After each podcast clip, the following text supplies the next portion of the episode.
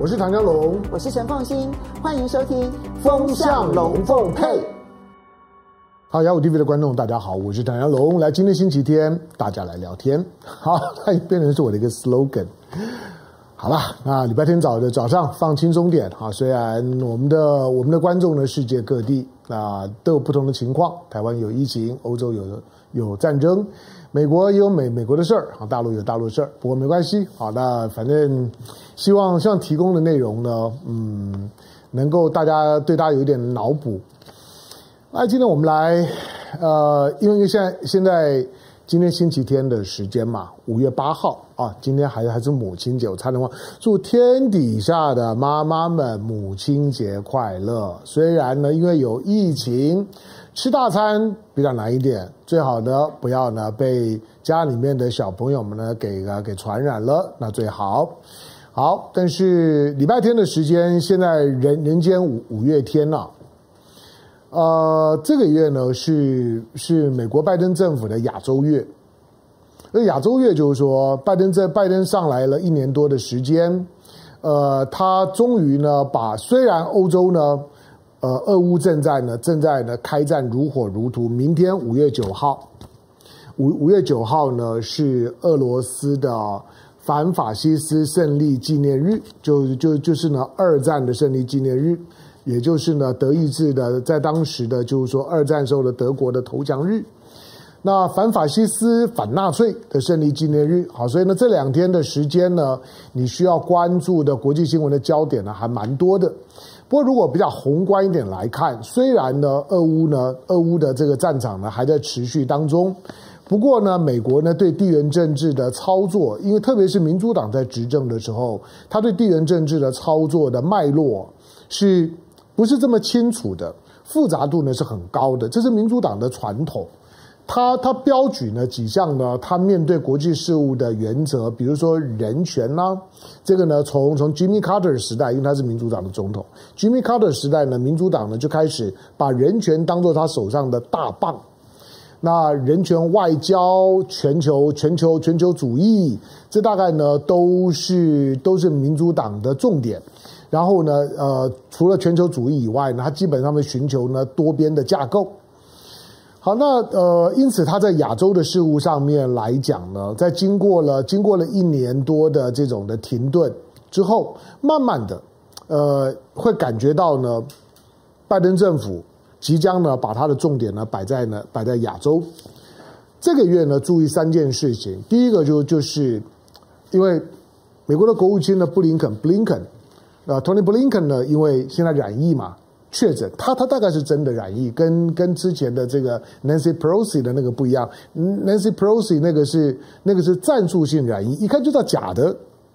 呃，因为因为因为本来说要来台湾，结果被一下了之后不能来了，不能来了之后，好好就就说他就他确诊了。可是呢，隔了两个礼拜活活蹦乱跳的呢，去去基辅了。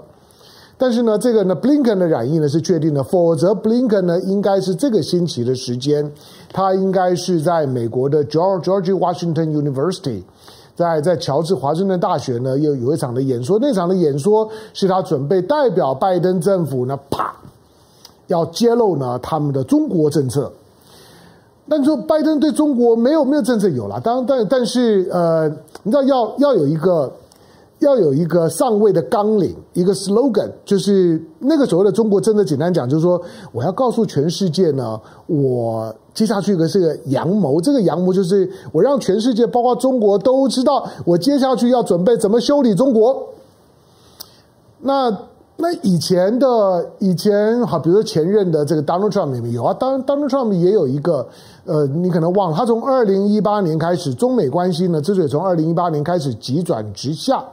就从二零一八年呢，当时的当时的这个特朗普，这个川普政府提出了他所谓的 China Initiative。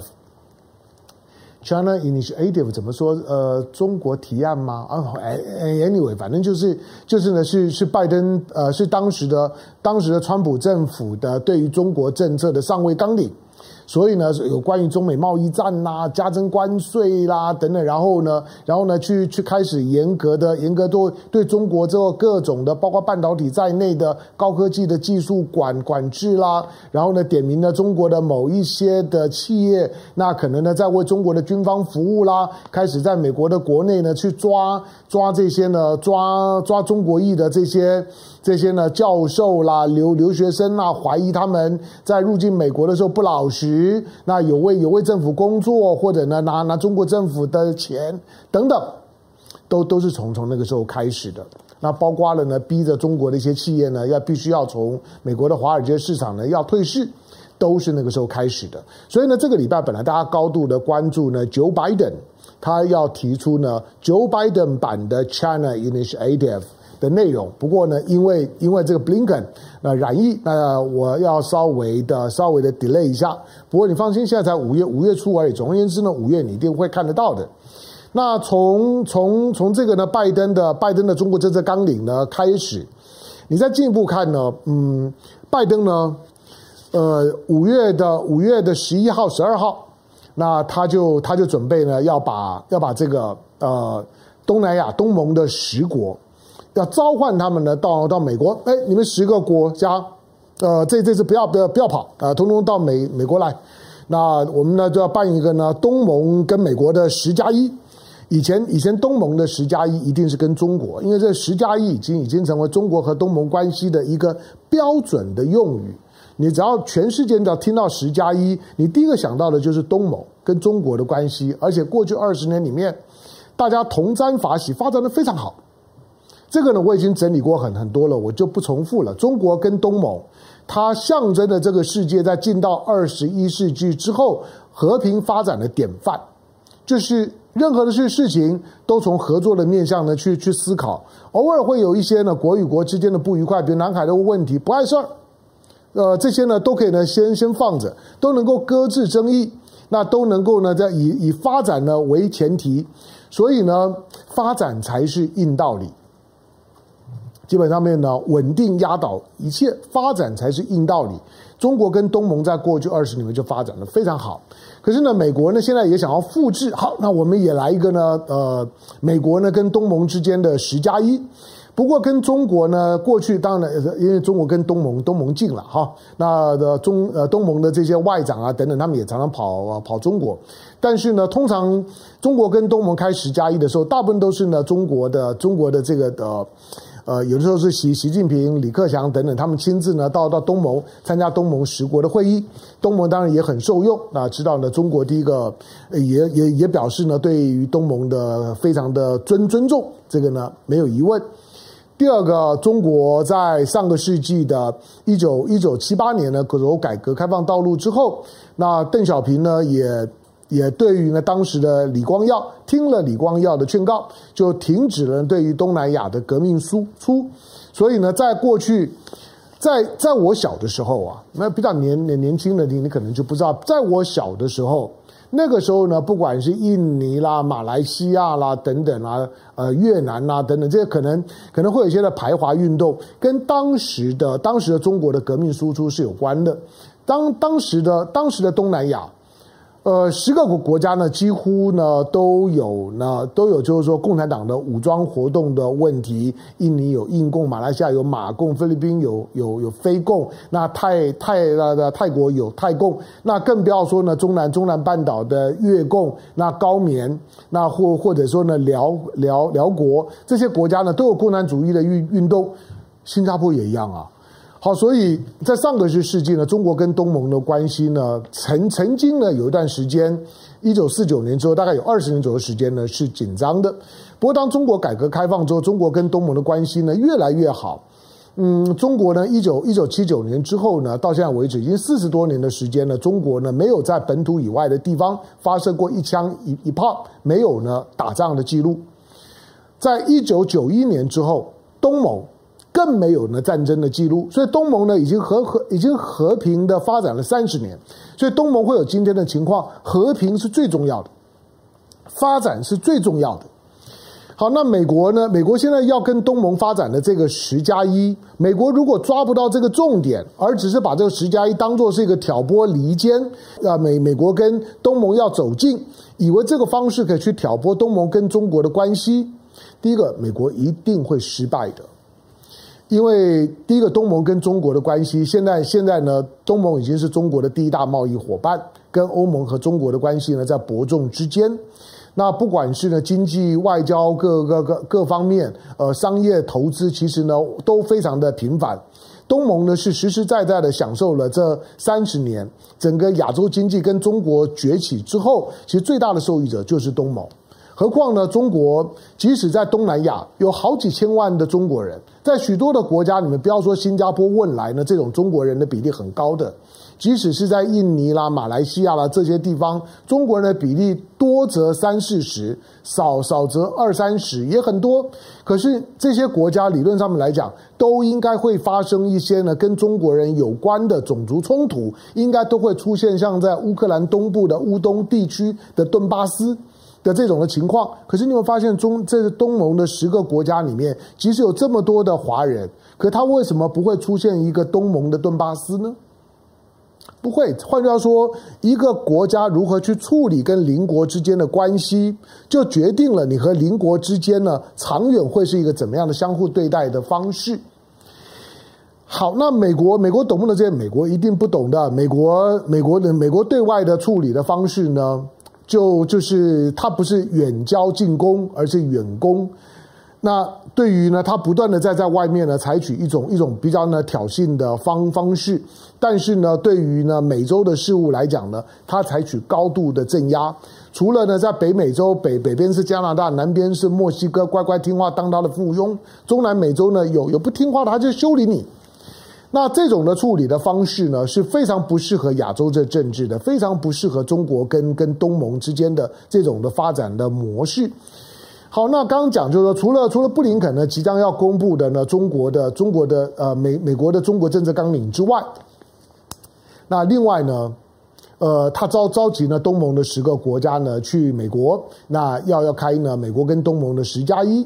再来呢就是拜拜登拜登呢就要来到亚洲，来到亚洲之后要先到韩国啊，给给韩韩国的新任的总统那一个一个一个面面子，那这个呢这个尹锡悦。那给个给他个面子，六十年年来，美国总统呢到亚洲到东北亚访问，第一次没有先先去日本，而先到韩国，你就知道尹锡悦面子多大。那好，那到了到了韩韩国之后，再飞日本，到日本跟岸田文文文雄不不只是岸田文雄，而是要到日本呢召召开呢 court，要把要把岸田文文雄把这个。Morrison，那那那个时候呢，澳洲的总理还是不是 Morrison 还不一定啊。然后呢，印度的总理莫迪找来啊，开一个今年的这个 court 的峰会。五月你看到呢，拜登呢亚洲行程呢就塞得满满满的，不管是把东盟十国叫到美美国，我说叫真的是用叫的，因为三月就叫一次，但东盟十国说没空，所以呢后来呢只有勉勉强强的只有新加坡给他个面面子去。那那东东盟十国的意思就是说，那你为什么不来呢？你来嘛，你来了，我们不是比较方便吗？干嘛要要要要罗汉呢？拜拜拜观音，那观音呢？请请罗汉呢？不可以吗？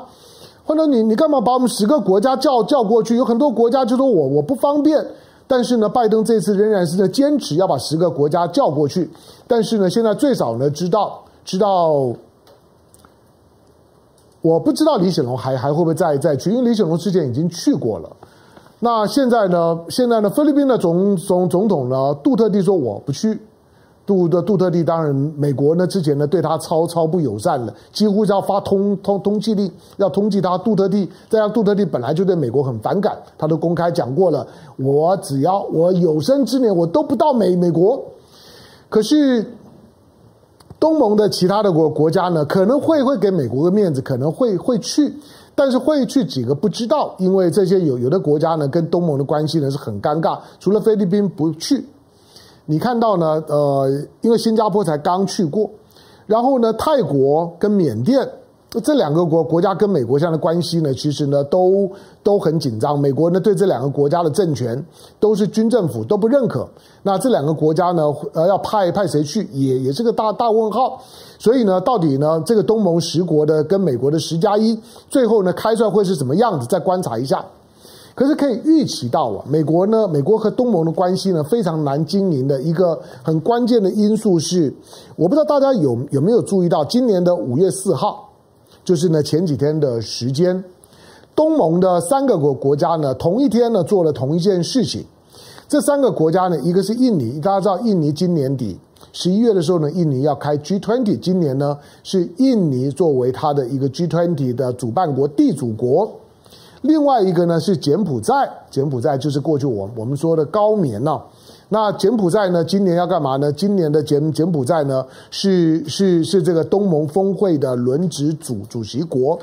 还有泰国，泰国呢是今年的十一月的 A 这个 APEC 的这峰峰会，今年在泰国。好，那其实不管是 G20 也好，或者是 APEC 也好，这都是现在呢亚太政治当中来讲呢非常重要的事儿。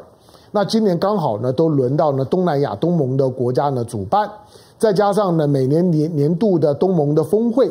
东盟的峰会呢今年的今年的就是说呢轮轮值的主办国是柬埔寨。那你说东盟的峰会跟美国有有什么关系？东盟因为现在的能能见度很高，这十个国国家，那经济发展呢又不错，人人口呢又又又大概将近七亿。那几乎是印度的一半，但是 GDP 呢，已经呢，已经呢，已经超过印印度了。所以呢，这些的国家呢，就会邀请，而很多的域外的国国家，除了中国会参与之外，日本、韩国会参与之外，澳洲、纽西兰会参与之外，美国啦、俄罗斯啦，以及像欧盟啊等等，都会想要去参加东盟的峰会。好，可是因为今年有俄乌战争的关关系，俄乌战争呢，俨然是美国拿来测试。哪一些的国家呢？对它的忠诚度的一个最简单的测试的试纸，呃，美国不断的呢用俄乌战争的表表态，你是不是挺我？你挺我是不是真的？让我来来辨识一下呢？你算不算是我的盟友？美国测试完之后呢，发现呢他的盟友夯不啷当加起来也还是四十四十几个，他是最希望能够测试一些呢其他的，除了这四十几个的核心的朋友圈以外。其他的国家呢，对他呢，到底当俄乌战争发生了之后，我逼你在美国跟俄罗斯当中挑一个的时候呢，你会不会站在我身边？结果会发现，每次一测试的时候呢，美国都大失所望。不管在联合国的表决也好，或者个别国家的发言也好，美国呢其实已经心知肚明，在俄乌战争这件事情上面，美国所谓的全世界都在声援乌克兰。其实他所谓的全世界大概就是四十几个国家，包括像新加坡这样的国家，总共加起来四十七八个。你可以简单的从俄罗斯呢回过头来去反制裁，大概四十八个国家，你可以推论，大概就四十八个国家。联合国呢一百九十几个国家，你们扣掉这四十八个国家，最少有一百五十几个国家没有 follow 美国。那当然，这一百四十几个国家里面呢，有有有一些的国家其实也没有那么重要了。不过，东盟这十个国家很重要，因此呢，美国从波兰呢提案了之后呢，美国就不断的呼应这件事情。上个月呢，当当这个就是说 G20 呢在开部长级会议，美国已经玩过一次了，就是美国呢希望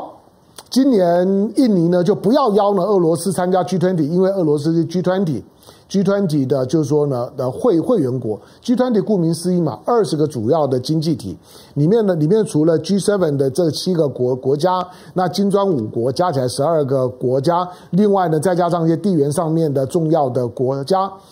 好，那印尼呢？印尼作为呢，作为东盟的东盟的主办国。那呃，在 G20 里面呢，他几乎就代表东盟。那印尼呢，作为主办国，他说你：“你今年印尼呢，可不可以不要邀俄罗斯？我们要抵的抵制他。”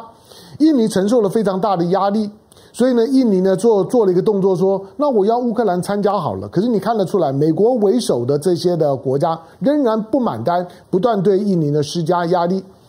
第二个，他们也也希望呢，今年的 APEC，APEC 呢一样。俄罗斯也是 APEC 的二十一个成员国之一，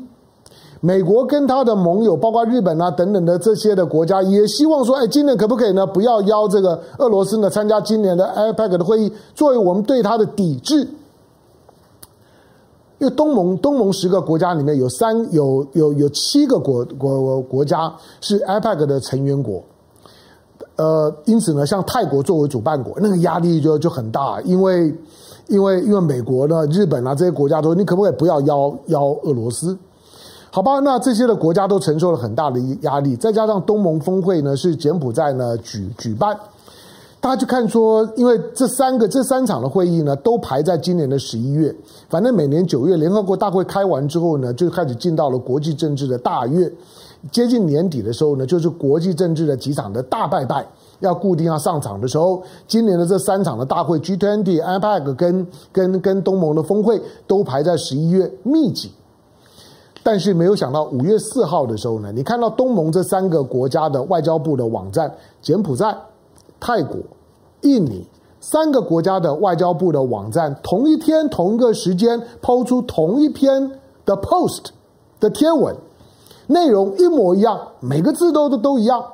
那些除了在不同的国家的外交部的官网同时登出之外，内容一模一样，内容都一样，就是说我们今年底。我柬埔寨呢要要举办的，就是说东盟的峰会；我泰国要举办的 APEC；我印尼呢要举办的举办的 G20，我们都会邀请所有的成员国参加。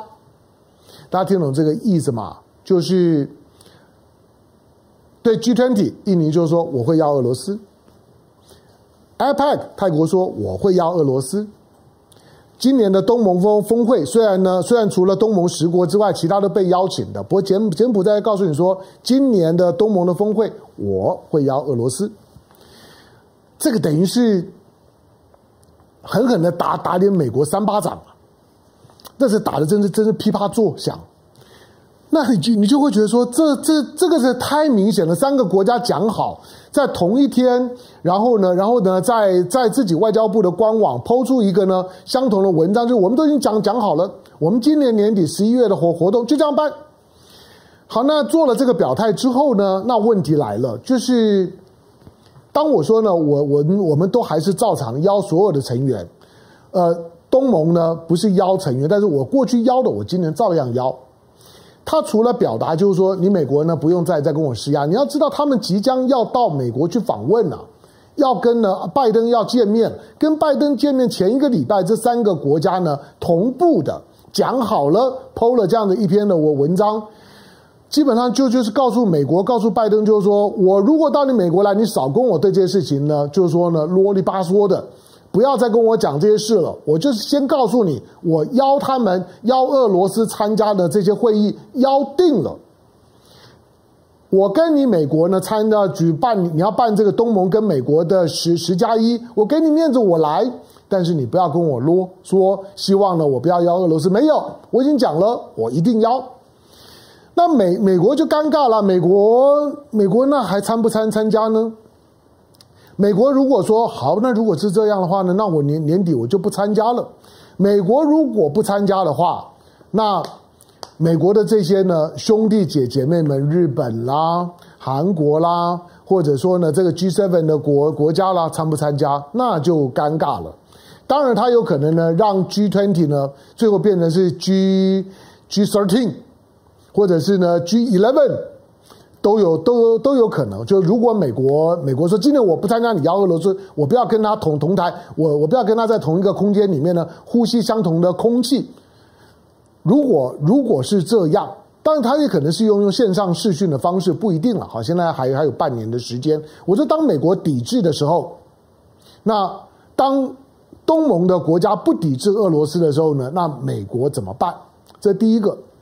第二个。美国呢，终究呢，在这一次的这个外交，就是说东盟的这三个国家的表态之后，美国恐怕真的要得要好好衡量一下他跟东盟相处的方式，动不动呢都是很主观的，用自己的意识形态的价值观，逼着其他的国家呢要接受他的论述，要乖乖就范。可是东盟这三个国家，印尼还算是比较大的国家了，你知道印尼在不久之前。一边呢，俄罗斯呢在打俄乌战战争，可是印尼呢跟俄罗斯之间的联合军演照常举行啊。这多不给美国面子，多不给旁边的澳洲面子。但是当现在全世界呢都在谈乌克兰战争，美国都在带带头呢打认知作战，在修理俄罗斯，要发动更多的制裁俄罗斯。可是东盟国家照样进口呢俄罗斯的原原原油，照样呢要邀俄罗斯参加会议。那美国呢怎么办？美国接下去要如何去跟东盟以东盟为代表的这些第三世界国家相处？这个是美国一个非常艰难的课题。好，所以这一次呢，东盟这三国的表态。你一看就知道他们是讲好的，所以它代表的不只是某一个国家，不止这三国，而是东盟十国的共同反应，就是你跟俄罗斯的关系如何，你们在乌克兰呢要怎么打？我基本上面我不过问，可是不要呢把把那种的战场的情绪呢带到东盟来，东盟有东盟的规矩，这件事情它基本上预告着。美国处理东盟的方式不对，同时呢，东盟基本上面对于，同时呢，美国对于东盟已经没有那种呢话剧也跟党、话题话的的那种影响力。你说美国曾曾经有过吗？我也我也不能，我也不能说有。但是第一个，美国毕竟打过越战嘛，为越战消耗了这么多。美国毕竟呢，在在在亚洲，它在过去殖民时代，它唯一的殖民地就是菲律宾。他到现在为止，他过去跟泰国的关关系，他过去呢跟跟跟新加坡的关系，跟新加坡到现在为止，新加坡的樟宜的港口还是有一半租给美美国用啊。美国在东盟怎么会没有势力？当然有，可是呢，那个势力随着他经济力量的衰退，以及中国和东盟的关系的亲近，看起来都已经过去了。好，那东盟的这样的一个一个表态，也预告着。东盟非常清楚地认识到，它作为一个亚洲国家，尤其在这场俄乌战争当中，你会意识到印度对于呢美国的要求反应的非常的的激烈。我就不不不听你美国的，我跟俄罗斯的关系呢，我用我自己的方式处理。印度整个的亚洲的大陆就三个半半岛，南南边就三个半岛：阿拉伯半岛、印度半岛、中南半岛。你会发现这三个半岛。为了俄乌战争，跟美国几乎都翻脸，它不是偶然，它基本上代表的亚洲政治的时代到了。就是过去亚洲呢是一盘散散沙，美国呢到处挑拨离间，因此亚洲呢的区块，亚洲很大，分成几个大区块，各搞各的，美国上下其手。可是这场俄乌战争意外的把亚洲的这些呢这些的各个国家呢都打在了一起。尤其在俄乌战争，不管未来怎么结束，你可以预判了。俄乌战争结束了之后，俄罗斯呢跟欧洲的关系短时间之内很难修补，俄罗斯跟美国的关系短时间之内很难修修补。换句话说，俄罗斯会短时间之内，甚至很长时间，他会意识到自己越来越难兼容于欧洲，即使呢他的长相、他的种族、他的宗教、他的文文文化。它的地理位置，它跟欧洲的关系是亲密的。乌拉山以西是欧是俄罗斯的精华区，他当然会认为它应该是个欧洲国家。可是当跟欧洲处得这么差的时候，你认为俄罗斯接下去何去何何何从？当左邻不好的时候，当然去找右舍啊。所以俄罗斯接下去，他一定会把重心进一步的往亚洲投射。我认为亚洲大部分的国家都了解这一点，包括印度也了解这一点。俄罗斯未来在亚洲的角色会越来越。越浓，那俄罗斯呢会越来越清楚地意识到，他在他在他在东西两两边的时候，他他在失失去了在欧洲的温暖，他会在亚洲那重新找到自己的位置。我认为大部分的亚洲国家都在为俄乌之战之后的亚洲情势在做准备。你从东南亚这三个国国家，印尼是比较大的国家，但是你像泰国、像柬埔寨，不约而同的呢对美国 say no。我邀俄罗斯，你要不要参加？随你便。这对美美国来讲，不只是面子上面的损着损伤，那一份的共同的声明，用一句呢，大陆朋友常常讲的话，伤害性不不大，侮辱性极强。那就看美国能不能经得起侮辱。所以今年底，美国要如何面对这三场的会议，会是呢，美国跟东盟、美国跟亚洲政治的一个非常重要的分水岭。时间还有半年。可以观察一下，那个时候呢，美国的其中选举也大概选完了，拜登要用一个怎么样的姿态来面对到一个新亚洲？那个时候大概就可以看得出未来长时间的端倪。感谢收看今天的雅虎 TV，下回见，拜拜。